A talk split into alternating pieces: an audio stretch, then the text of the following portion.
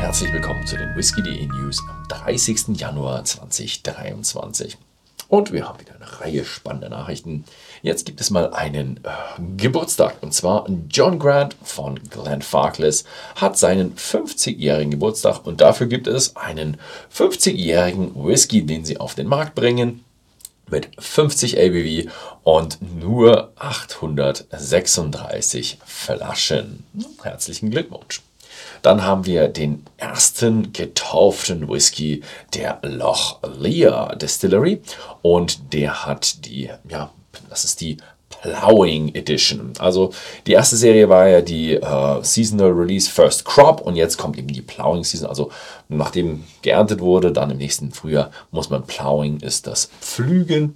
Der durfte jetzt in Ex-Isla Casks und Peated Quarter Casks aus einer nicht genannten Eiler Brennerei. Reifen 46 ABV und limitiert auf 11.000 Flaschen. Also man merkt schon, oh ja, in Loch Lear, da fängt es langsam an zu laufen. So, weiter geht's mit äh, Glen Scotia, 21 Jahre. Ähm, das ist ein neuer Whisky von äh, Glen Scotia und der schließt jetzt die Lücke zwischen dem 18- und den 25-Jährigen. Jedes Jahr sollen weiter weltweit weitere 2500 Flaschen auf den Markt kommen, 46% ABV. Es ist eine Kombination aus Refill Bourbon Barrels, Refill American Hogsheads und abschließend ein Finish für sechs Monate in First Fill Oloroso Sherry Fässern. Wird auch demnächst bei whisky.de erhältlich sein. Jetzt haben wir ein paar Nachrichten für unabhängige Abfüller. Und zwar Gordon und MacPhail bringen drei neue Abfüllungen auf den Markt. Einmal ein Glen Tochas mit aus der ja, Distillery Labels Reihe und dann noch zwei Abfüllungen von Connoisseur's Choice. Einmal Karl Iller und ein, Tom, äh, ein Tormore. Ähm, alle ohne Farbe, ohne Kühlfilterung und auch alle drei sind auf whisky.de erhältlich. Dann kommt noch der unabhängige Abfüller Moore McDavid und die stellen so ein, ja, wieder so ein bisschen ein Rebranding. Das war ja eigentlich letztes Jahr so ein großes Thema. Ich denke, das Thema wird dieses Jahr weitergehen und ihr Schwerpunkt liegt, ja, wie bei den anderen auch, Nachhaltigkeit. Was sie dann gemacht haben, sie haben sich von diesen Weißblechtuben verabschiedet und haben sie jetzt durch recycelbare Kartons ersetzt. Die haben einfach bedeutend weniger Energieverbrauch und äh, sind ja nachhaltiger, was ja ihr Thema ist. Außerdem haben sie noch ein gewisses Design-Rebranding, neue Flaschenform und ein verändertes Etikettendesign. Dann gehen wir weiter zu Glen Allachie und die stellen das neue Cuvée Wine Cask Finish vor.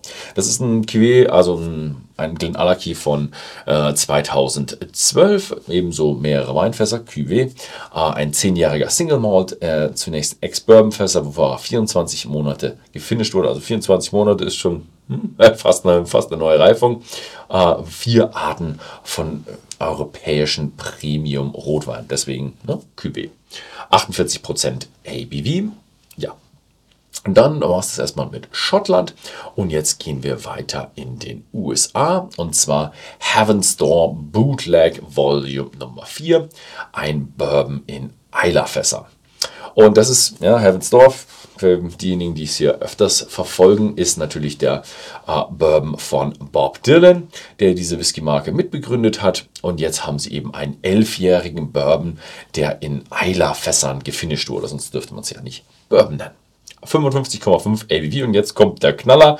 Eine Flasche kostet 500 Dollar und das werden sicher irgendwelche, nur irgendwelche Kunstleute in USA probieren.